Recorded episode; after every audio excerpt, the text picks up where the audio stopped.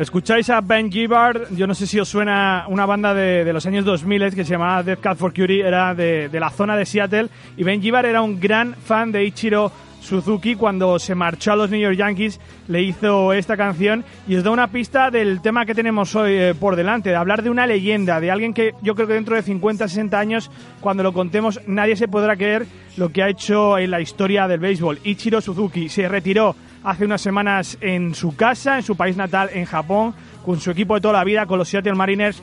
¿Y quién mejor para contarnos la leyenda, la carrera de esta leyenda, que Claudio Rodríguez de Béisbol Japonés? ¿Qué tal, Claudio? Hola, Dani, ¿cómo estás? Claudio Rodríguez, que ya le conocéis como el mayor experto de béisbol japonés eh, en español. Y precisamente quiero centrarme un poco en esa parte de su carrera, Claudio, porque conocemos a Ichiro como uno de los hitters más eficientes de la historia, como un gran outfielder, un gran jugador defensivo. Pero ¿cómo comenzó esta carrera de Ichiro en su país natal? Bueno, eh, la carrera de Ichiro en Japón eh, eh, también fue una cosa de leyenda, es decir, siete títulos de bateo consecutivos, tiene el, segundo promedio más alto en la historia ah, de Japón en una temporada, que es 387, tiene cosas sensacionales, siete guantes de oro consecutivos, etcétera, pero quizás lo más sorprendente es primero lo temprano que comenzó y segundo lo lo intensa que fue su preparación para convertirse en un jugador profesional. Ah, y por, ah, por, cierto, antes de entrar en más detalles, quería recomendarles toda la información que comparto con ustedes. La mayoría de ella la van a conseguir en un extraordinario libro llamado The Meaning of Ichiro, el significado de Ichiro, de un autor estadounidense llamado Robert Whiting, que es una excelente persona y que tenemos el, honor de conocer ah, personalmente. Em, y es un libro donde eh, básicamente habla, em, como en los dos primeros capítulos, de Ichiro Suzuki y también del resto de los jugadores japoneses que han venido a las grandes ligas a partir del año 2000 y, o, del año, o de 1995, cuando Hideo Nomo comenzó pues este gran éxodo de, de japoneses a las grandes ligas y eh, habla de, de, los más importantes de ellos. Este es un libro que se publicó en el año 2004 y hasta ese momento pues habla de los más destacados de, ellos y es un libro extraordinario, muy interesante. No, no sabemos que esté en español, probablemente solamente esté en inglés, pero eh, se los recomendamos ampliamente que hay información muy valiosa en ese libro. Pero volviendo a Ichiro, eh, básicamente él comenzó a jugar cuando tenía como tres años, ah, pero eh, sin demasiada disciplina o demasiada atención a lo que estaba haciendo. Sin embargo, cuando llegó, eh, cuando cumplió como siete años y comenzó a jugar un poquito más en serio, un día él le preguntó a su papá y le dijo, mira papá, yo quiero aprender a, jugar béisbol correctamente y bien, quiero hacerlo bien. Y el papá lo miró y le dijo, mira, si tú me prometes que tú te vas a dedicar con toda la disciplina del mundo a hacer esto, yo te voy a ayudar en todo lo que pueda para que tú, tú lo logres. Y Ichiro dijo, bueno, está bien, sí, vamos a hacerlo, yo te prometo que, voy a ser disciplinado. Y a partir de ese día, todas las tardes, a las tres y media de la tarde, el, papá que tenía era dueño de una compañía que fabricaba herramientas o algo así. Él salía del trabajo a ese momento y se iba al parque a jugar con Ichiro eh, como dos horas o tres horas, practicaban, regresaban a casa, cenaban, después se iban a una, a una de esas máquinas de bateo, uno de esos, lugares donde hay máquinas de bateo para que él practicara como por dos horas más y después llegaban a casa y hacían la tarea y lo bañaba, le daba un masaje en los pies y lo, lo acostaba dormir como a las dos de la mañana para levantarse el día siguiente y hacer todo eso otra vez. Entonces, y de ese momento, pues la preparación de Ichiro ha sido intensísima. Eh, totalmente dedicada, practicando todos los días, incluso durante el invierno cuando hacía frío y, no era cómodo pues, estar afuera practicando. Eh, eh, esa fue toda su preparación, sus ah, tareas del colegio eran todas, cuando tenía que escribir algo, escribía de su sueño de ser jugador profesional de béisbol y que esa era su meta. Ah, pero Ichiro además era un excelente estudiante, es decir, los profesores pensaban que si él se dedicaba a, a, su carrera académica, él podía ingresar a la Universidad Todai, que es la mejor universidad de Japón.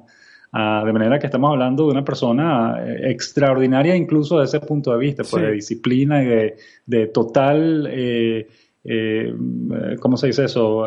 no se me olvidó en español, commitment. Sí, compromiso no, compromiso absoluto compromiso por el absoluto lo que estaba haciendo, exacto. y además yo creo que, como tú dices, con la figura de, de su padre, ¿no? Un jugador espiritual que desde pequeño cultivó esa concentración y esa modestia también. yo creo que el padre quizás quizás esa, eh, cultivar de esa manera la mente le hizo tener las cualidades físicas, construir las cualidades físicas que luego le hizo un gran jugador, un jugador también con mucha empatía. Eh, se recuerda mucho una anécdota con, con Buck O'Neill, el, el, famoso jugador de las Negro Leagues. Solía charlar mucho con él, ir a visitar la Kansas City al Salón de, de la Fama de las Negro Leagues. Cuando se murió, eh, le escribió una carta bastante emotiva. O sea que era un jugador que, que quizás se construyó desde el interior para hacer todo lo bueno exteriormente. Sí, sin duda alguna. Es decir, su padre tuvo una influencia enorme en, su preparación. Eh, su padre fue el que, el que le, desde pequeño le, decía, mira, todos llegamos a hacer algo gracias a la ayuda de los demás. No, nadie llega a hacer algo por, por sí mismo. De manera que acepta la ayuda, respeta el juego. Una de las cosas, por ejemplo, que el papá le enseñó desde pequeñísimo era eh, cuidar mucho sus equipos, es decir, cuántas veces no, los instrumentos que utiliza para jugar, cuántas veces no vemos jugadores de las grandes ligas que regresan al dogout y, parten un bate, eh, lanzan el casco al piso, eh, tienen esas rabietas así, tiran las cosas al piso, etcétera. Ichiro jamás ha hecho algo de eso. Él para él todos los, instrumentos, un bate, los, zapatos, el guante, todo eso es sagrado, eso es lo que le permite a uno jugar béisbol. Y eso de tirar el guante al piso o quebrar un bate o algo, eso es, eso es impensable para Ichiro, eso es algo que, eh, es algo que debe respetarse y que debe utilizarse para, para el juego como así, pero no para jugar o para, para, para tirarlo a la basura, pues. De manera que eh, eh, una de las cosas que el papá le enseñó al principio, que además el primer guante que tuvo Ichiro a los tres años costó como la, mitad del salario mensual del papá, que que él se empeñó en comprarle el mejor guante disponible y le enseñó que hay que aceitar el guante que después de utilizarlo todos los días para mantenerlo en buenas condiciones, etcétera. Y eso es algo que Ichiro nunca ha dejado de, hacer. Después de cada partido limpiaba su guante y limpiaba sus zapatos también, es decir, le quitaba la tierra de la suela de los zapatos, etcétera, para, para que todo el, esté listo para el día siguiente. Claudio, figura desde pequeño, era una auténtica estrella en high school, en, también en, la liga japonesa, donde acabó con 1.278 eh, hits. ¿Qué, imagen se tenía de Ichiro antes de, partir a Estados Unidos? Ahora analizaremos un poco las consecuencias posteriores y lo que ha supuesto para los jugadores eh, japoneses, pero ¿qué imagen se tenía de Ichiro cuando marchó a Estados Unidos? Recordemos, con 27 años, porque eh, las reglas del béisbol japonés son así. Sí, sí, exacto. Eh, bueno, de, en Japón, Ichiro en su momento era el jugador mejor pagado y la máxima estrella de, la liga del japonés. Todo el mundo lo conocía, eh, todo el mundo lo quería, eh, era un ídolo en, su, en su ah, ciudad, en Kobe, y donde, porque ahí es donde estaba el equipo para el que jugaba, para la, la ola azul de Orix que es lo que conocemos como los búfalos de Orix. la gente lo adoraba, era el jugador mejor pagado es decir, siete títulos de bateo consecutivos, pues no paraban de hablar de él los medios y de todos los récords que tenía. Eh, era un jugador pues muy respetado, muy querido y cuando se decidió que se iba a ir a las grandes ligas, pues había mucha expectativa porque obviamente querían saber qué también le podía ir en las grandes ligas a, un jugador que, que, había, que lo había hecho también en, en, Japón. Y bueno, ya conocemos qué ocurrió cuando fue a las grandes ligas, pero en Japón sí, en Japón era una estrella absoluta, además que los récords eran impresionantes. Él ganó tres premios al, al jugador más valioso en tres temporadas consecutivas, ganó un título de la Serie de Japón, dos títulos de liga, siete guantes de oro, siete participaciones en la Serie de las Estrellas eh, etcétera. Es decir, eh, unos números fantásticos. Además, bateaba de todo. Es decir, él fue el primer bateador en Japón en conectar más de 200 hits en una temporada. Y eso es una temporada de 130 juegos nada más. Por eso es que en Japón no había ocurrido antes. Ah, y Chiro en su primera temporada como titular lo logró, algo impresionante. y además bateaba de todo, bateaba... Eh, es decir, eh, hay una jugada muy famosa cuyo video está por ahí en internet, en que en, estando en Japón en la temporada 2000, el lanzador le hació un lanzamiento quebrado que rebotó en el piso y después de rebotar en el piso, Ichiro le había hecho swing y le pegó con el bate y conectó un hit. Es decir, incluso para la pelota que pegaba en el piso primero todavía era capaz de batearla y, conectarle el sencillo, de manera que él era capaz de, hacer swing. Eh, es un excelente bateador de pelotas malas, digamos, un, un, bateador que podía batear pelotas en cualquier ubicación, no, no, no solamente las pelotas que estaban en la zona de strike y eh, se decía también que en su mejor momento hacía contacto, algo así como con el 97 o 95% de, de las pelotas a las que le hacía swing. Ah, en, los tres años que pasó en, high school en Japón, eh, tuvo un promedio de 502, que es algo mm. increíble. Impresionante. Y en ese periodo se ponchó solamente 10 veces y ninguna de ellas haciendo swing. Todos fueron, los 10 ponches fueron viendo la pelota pasar sin, sin, sin hacerle swing. De manera que es impresionante. O sea, Ichiro en Japón era una cosa extraordinaria, por supuesto. Y cuando se fue a las grandes ligas, precisamente por eso, porque el, los contratos de, de, de Japón obligan al jugador a estar nueve años con el equipo antes de poder convertirse en agente libre. Y si uno se quiere ir antes, tiene que utilizar lo que llaman el sistema, el llamado sistema de traspasos, que es el que permite al equipo de grandes ligas vender, al equipo de Japón vender al jugador al equipo de grandes ligas. Y eso fue lo que ocurrió con Ichiro. En, los marineros de Seattle pagaron 13 millones de dólares nada más por los derechos de negociación con él a través del sistema de traspaso.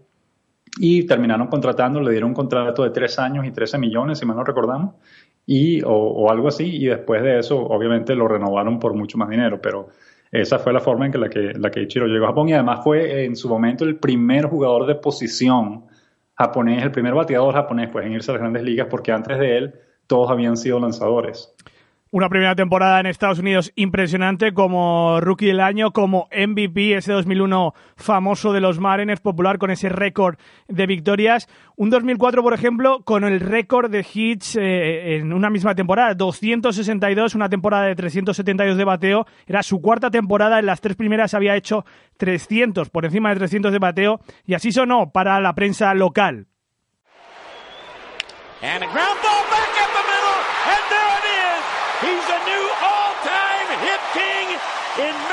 League history number two, five, eight. My, oh my.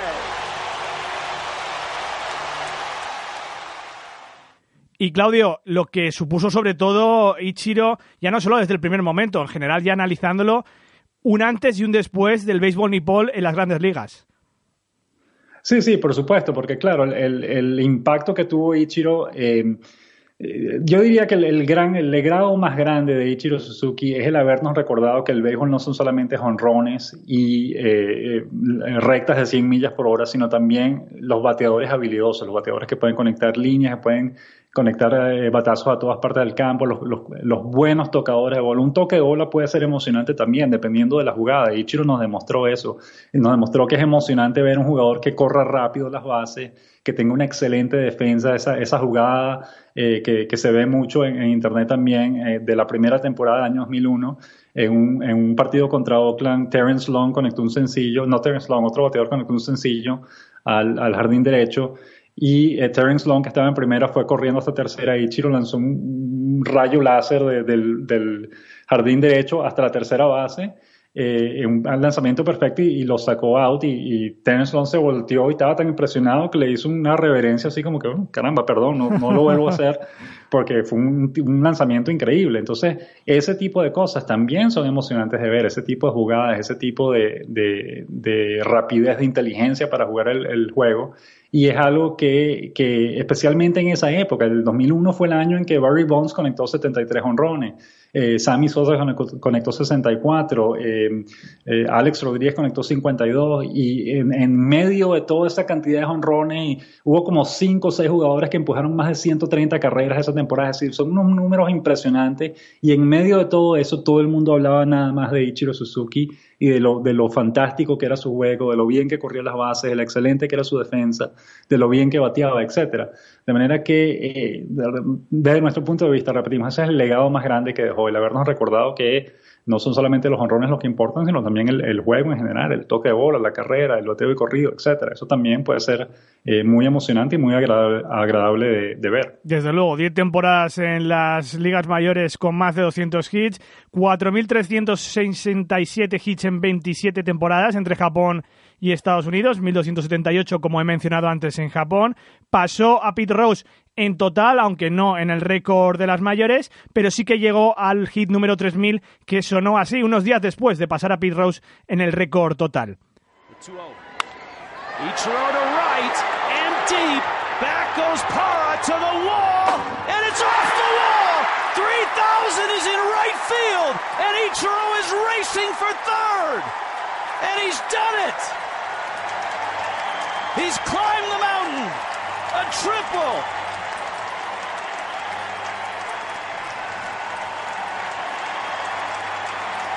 And he has arrived at 3000. y entrando en un club eh, bastante selecto, un club de apenas 30, 30 peloteros en, en las ligas mayores y haciendo de Ichiro pues lo que estábamos diciendo desde el principio, Claudio, una leyenda que se ha despedido hace unas semanas en casa en las series del Opening Day en, en Japón entre los Mariners y los Oakland Athletics y que desde luego para, lo que, para los que hemos tenido yo creo que la suerte de vivir esta época no lo vamos a olvidar nunca y no sé si habrá un pelotero como él, ¿no? Será de esos que escriben, escriben en los libros, una leyenda. Sí, sin duda. Es decir, Ichiro es un, pelotero único en, muchas facetas y va a ser difícil eh, encontrar a otro como él. Eh, de Japón hay muchos bateadores japoneses que tienen un perfil similar al de Ichiro en términos de que son buenos bateadores de, buen promedio y de buen contacto con la pelota, pero ninguno obviamente. Por ejemplo, quizás el jugador más cercano a Ichiro en términos de su estilo de bateo y su, buen contacto y su alto promedio es uh, Norichika Aoki, que pasó como seis temporadas en las grandes ligas, pero nunca jamás se acercó a lo que hizo Ichiro Suzuki, es decir, nunca logró. Y Norichika Aoki ya está de regreso en Japón, está jugando todo en Japón y sigue teniendo buen promedio, estaba teniendo como 3.27 en este momento. Pero, y, su, y su, su promedio de por vida, de hecho, ya es el mayor, el más alto en la historia del béisbol japonés. Pero eh, Ichiro Suzuki no está en esa lista, por supuesto, porque él no tiene los turnos suficientes. Necesita por lo menos 4.000 apariciones sobre el pato o algo así. Eh, Ichiro se quedó como en 3.800, algo así. No llegó exactamente a las 4.000 porque después se fue a las grandes ligas. Ah, de manera que eh, en este momento Norichi Kaoki es el, el, jugador con mayor promedio histórico de por vida en la NPB precisamente porque él regresó de las grandes ligas y continuó jugando en Japón. Ah, de manera que en Japón sigue bateando bien, pero cuando estuvo en las grandes ligas, no es que le haya ido mal, le haya ido mal, pero nunca fue obviamente un Ichiro Suzuki, pues nunca fue un bateador que bateaba más de 300 en varias temporadas consecutivas, ni que dominaba la, la, ah, la caja de bateo como lo hacía Ichiro Suzuki. De manera que es, difícil, obviamente, es algo eh, muy difícil de conseguir un jugador de ese estilo y, y sin duda alguna lo veremos eh, siendo electo al, Salón de la Fama tanto del béisbol de grandes ligas como del béisbol japonés. Él va a ser electo a, ambos, en ambos lugares y, con y eso es algo que también insistimos, con las, los números que dejó en Japón en las siete, nueve temporadas que jugó en Japón son suficientes por sí solos para darle el, acceso al Salón de la Fama ya. Y obviamente los números que acumuló en grandes ligas son suficientes para darle acceso Ah, no hay que contar los hits que trajo de Japón. Ya con lo que hizo en las grandes ligas es más que suficiente para darle acceso al Salón de la Fama en las grandes ligas. De manera que, pues, en, cinco años a partir de hoy, en el año 2022, en enero o algo así, ya estaremos, pues, escuchando el, el ingreso de Ichiro Suzuki al Salón de la Fama. Absolutamente. Claudio Rodríguez contándonos la gran figura de la historia del béisbol japonés y una de las grandes figuras de la historia del béisbol mundial, Ichiro Suzuki, Claudio Rodríguez de, de béisbol japonés, que es un placer tenerte siempre por aquí y seguro que te escucharemos más en la lata de maíz con algunas historias que ocurren ahí en Japón y de cómo es el béisbol japonés. Sí, sin duda. Y bueno, recuerden, este miércoles 10 de abril tenemos la fortuna de irnos a Japón una vez más. Es nuestro viaje anual a la visita en la liga, de manera que si nos escuchan y nos quieren seguir eh, a través de Instagram, Twitter, Facebook, lo que sea, estaremos publicando fotos y todos los comentarios y todas las cosas, incluyendo fotos de comida, por supuesto, que eso nunca nos las pelamos, eh, de lo que estemos haciendo por allá, de manera que estén pendientes y estaremos luego publicando las entrevistas que hagamos en Japón. Pues desde luego que sí. Seguida béisbol japonés en Twitter. Y nos despedimos con la ovación que le dedicó el Tokyo Dome a Ichiro en las series de apertura de las grandes ligas hace unas pocas semanas. Un abrazo, Claudio. Gracias. Gracias a ti, Dani. Uh, nos vemos. Scott Service has come out. And the Mariners players are going to gather. This will be the moment.